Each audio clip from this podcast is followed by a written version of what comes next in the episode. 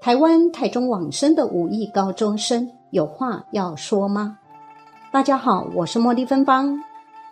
台湾台中五亿高中生之死案情至今扑朔迷离，获全国关注。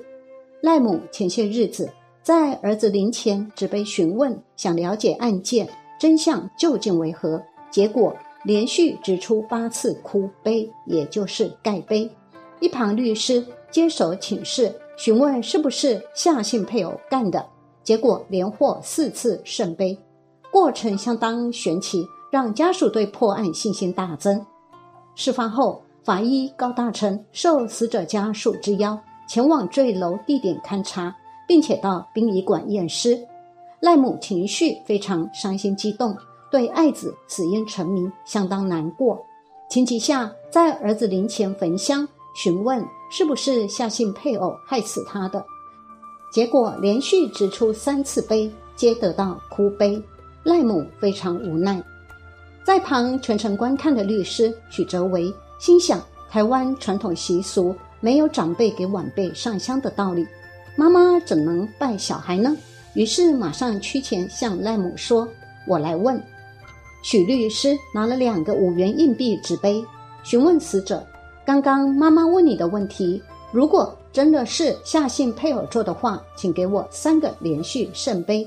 结果真的连续三次圣杯。赖母不死心，随后又上前问儿子：“真的是夏姓配偶做的吗？”结果又连续五次哭悲。许哲维再度上前询问，又得到一次圣杯。总计赖母共得到八次哭悲。关于这一点。茉莉芬芳也有类似的经验，大约在我儿子五六岁时，一以经往生的王师傅指点，必须将儿子过房给早夭无后的二叔当儿子，我先生的健康才得以恢复。当时过房仪式完成的最后一个问题，今日已经将某某人过房给你当儿子了，一切是否如您所愿而圆满？结果先出现八个笑杯，看情况僵持不下。就换我先生执杯，结果也是一样，又出现五个笑杯，合计十三个笑杯，如此减减直直，简直急死这位还要赶着去学校的我。后来师傅要我这样子问，我知道今天将儿子过房给您，您非常开心，因为师傅说现在二哥很开心，一直笑个不停。但因为我还要赶着回去学校，所以可否尽快赐一个圣杯？让我们早点结束，不要让我迟到了。结果马上就干脆利落的出现一个圣杯了。因此我猜测，因为律师是外人，赖生只能理性回应；而赖母是赖生的亲人，是从今以后再也永不能相见的亲人。母亲的八个哭杯，也就是盖杯，是儿子的哭泣，是一见到最疼他爱他的母亲时瞬间崩溃。如同过往的撒娇，极度的伤心难过，大哭落泪，无法言语的展现。有人说，相信死者在天之灵会保佑办案检警，帮他伸冤，还他一个公道。但其实这是不一定的。虽然净空法师曾经说，百分之八十五的刑事案件破案是冤魂自己协助办案的，但这也仅限于有破案的。另外。有许多案子石沉海底，或找不到有力证据而无法破案。原因之一是被害人不愿追究，也就是在另一个世界有一股无形的力量，会让被害人知道，今世你的被害是因为前世你害了他。原来现在发生的一切遗憾，可能只是一报还一报的结果而已。一位法官的灵异梦境，冤魂的不可思议力量。佛教净空法师曾说：“以前我有一个同学在台湾荣民医院做住院组的组长，他告诉我，他们对鬼神非常相信。为什么呢？因为见过佛法里所讲的无常大鬼，白无常、黑无常。如果在病房的门口，只要看到有无常鬼，就晓得那个病人顶多三天就要走了。所以大夫看到，护士看到，他们相信。”刑警人员也相信，有几位高级的警官，他们都学佛，非常虔诚。告诉我，台湾的刑事案件就是被杀的那些人，百分之八十五以上，怎么破案的？都是被伤害的那些冤魂帮助刑警把尸首找到，把案子破了。如果没有这些灵界来帮助，很多案件没有法子破掉。这些灵鬼有的时候托梦，有的时候附身，引导刑警破案。所以在台湾，当刑警案件破不掉，就烧香拜拜拜灵鬼。你赶快帮助我，我们遇到困难了。所以你问他们，没有一个不相信的，真的是叫做冤有头。债有主，被害死者托梦破案，一名台湾法官的工作见闻。这是很久很久以前的事了，我想应该可以公开了吧？大约五十多年前，那时候还是威权统治岁月，我们的最高领袖在我们心目中是一尊崇高的神，我们被禁止谈论无凭无据的妖魔鬼怪等迷信，也不能提地理风水或灵魂。轮回等等，任何事讲的全是科学办案。我奉派到基隆服务，那里是个热闹的大海港，各国形形色色的人都有，舞厅、酒吧、咖啡馆，可说比比皆是。所以治安上的大小问题也层出不穷，真是五味杂陈啊！与同事在一起的日常生活中，点点滴滴都严格持守戒律，从不敢稍稍随便。有一天午觉时间，我做了一个怪梦。有位小姐站在一处独栋房屋的门口，像是公家宿舍。从她身后还清清楚楚的可以看到街名及门牌号码。这位小姐哭得很伤心，一直以哀求的眼神注视着我，似乎有事求我的样子。不久，突然一声惨叫，这位小姐的身体像爆开似的裂解成一小块一小块。令人惨不忍睹。我时常做梦，而且时常是莫名其妙，而且毫无任何意义的乱七八糟梦。所以睡醒后并不当一回事，一股脑儿的把这梦全丢到脑后去了。然而从那天起，我每天都做同样的梦，看的都是同样的情境，简直看烦了，吓得几乎不敢留在办公室里睡午觉。但只要稍稍合上眼，这位小姐就又出现了，甚至一天比一天清楚。我把这件事情告诉年长的同事，他们都劝我别太介意了，说做梦是家常便饭。但令人百思不得其解的是，天底下哪有连续七八天都在同一个时间做同样的梦呢？我终于忍不住把这件事向上级禀报，请示这中间是否另有文章。毕竟我年纪还太轻，阅历还太浅。长官说：“梦中不是清清楚楚的有门牌号码吗？何不找两名同事陪你一起去现场查访？说不定去了就一切都有答案了。何必避免赵居来瞎猜呢？”长官很疼我，也很信任我，就这样把这梦当正事交办了。我们暗指找到梦中所显现的那房子，没想到真的有。而且与梦中完全一样，可见梦中那位小姐也必真有其人，应该真正存在。因为这栋房子外观很像公家宿舍，而公家单位的宿舍必须照会公家单位才能搜查。我们所掌握的只是一场梦，哪有公函可以出示呢？我们客客气气请教这栋房子的主人，他说这是一般住家，不是公家宿舍。也不住公务人员，我们总算放下了忐忑的心。我们先出示证件，然后很有礼貌的问这房子的主人，并详细说明我们的来意。我们告诉他，目前只是初步拜访，我们尚没有充分的资料得以进入法律程序，所以就他的立场而言，他可以拒绝我们。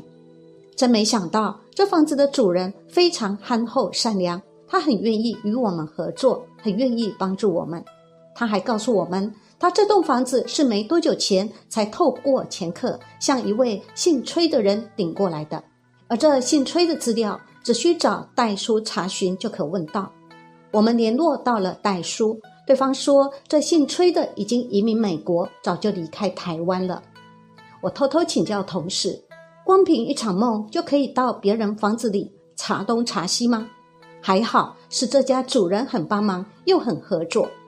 他陪着我们仔细的一间一间的看了再看房间，但我们竟然什么线索都没看到，连个蛛丝马迹也没发现，真的没有半点令人值得怀疑之处。我们垂头丧气的回到办公室，一五一十的向上级禀报我们实地勘察的结果。我说：“真有梦中那栋房子，而且完全一样，也真有那门牌号码，一点也没错。可是为什么却怎么也看不到梦中那位小姐呢？她到底是谁？又在哪里？”长官说：“别急，慢慢来，只要因缘成熟，自会水落石出。说不定那位小姐还有难言之苦处，尚不便现身。但可以确定的是，那位小姐必有冤情。”要我们为他平反，千万不可放弃，用点心再接再厉。可是我已经不知道下一步该怎么办了。说来惭愧，这事我们已经忙了快半个月了，到今天却什么头绪也没有。我觉得我好对不起同事，我好想放弃。毕竟这只是一场虚无缥缈的梦幻而已。但我的长官不仅一点点责怪也没有。反倒慈祥和蔼的一再鼓励我别灰心。第二天，我又请求长官派两名男同事陪我去现场。我请教那栋房子的主人，是否有位年轻小姐住在这里的地下室呢？那主人感到很奇怪，这栋房子哪有地下室啊？他拿出产权证明及平面图，让我们了解这房子的全盘结构，果真没有地下室。我又很失望的回到办公室。也再度很没脸的向长官禀报，我一无所获。长官说：“你确定没有地下室？你确定地下室没有住人？”我回到座位上，把长官的两句话转问同事，听听他们的看法。其中一名同事若有所悟的哇了一声，说：“我们明天多带一些人手去，大家帮忙动动脑筋。”又一大早，我们好多人出发了。我们有两件任务：一、确定有没有地下室；二、确定地下室有没有主人。到了现场，我们请求主人让我们再次一间一间的详审细查。这房子是老式的，整个感觉就是旧旧的，但客厅却装潢的很高雅，连地上的水泥都是新铺上去的。同事说，这客厅的水泥是新铺上去的。但为什么只铺客厅呢？其他房间的地板已经破破碎碎，为什么却连修也不修呢？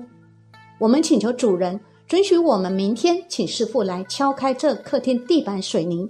我们觉得这地板有点不寻常。回到办公室，我把所见所闻一五一十禀报给长官，请他表示该如何下手。长官出了手谕。并正式开出搜索票，一道陪我们去那现场。长官说：“那水泥底下应该有玄机，可能是地下密室或不能公开的秘密。”那天，我们正式依法执行公务，敲开了那客厅的新铺水泥，挖了大约一个人深，赫然发现埋有两个马口铁打造的大储藏桶，加盖而且密封。我们请那主人前来说明，他说他一点也不知情，也不知里面装的是什么。我们通知有关单位会同前来开验，以防百密或有一疏。两个储藏桶终于打开了，令人不敢置信的，桶内装的是一堆小肉块，好好的，没有什么腐烂。我们请法医及助手们把小肉块全部拼凑出一个人的样子，十分完整。就是少了死者的头。我们开始缉捕杀人分尸的凶嫌，但他已经移民美国。我们有什么办法呢？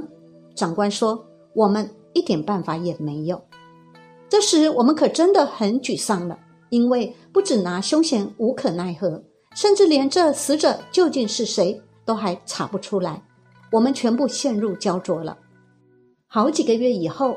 基隆官查到了烟毒走私犯，居然就是卖家祖先，解押到我们这儿来，在看守所里，这祖先一到夜晚就不知何故，似乎吓得魂飞魄散，哀嚎惨叫，而且嘴里不停的喊着：“救命啊！有人头要杀我，有人头要杀我！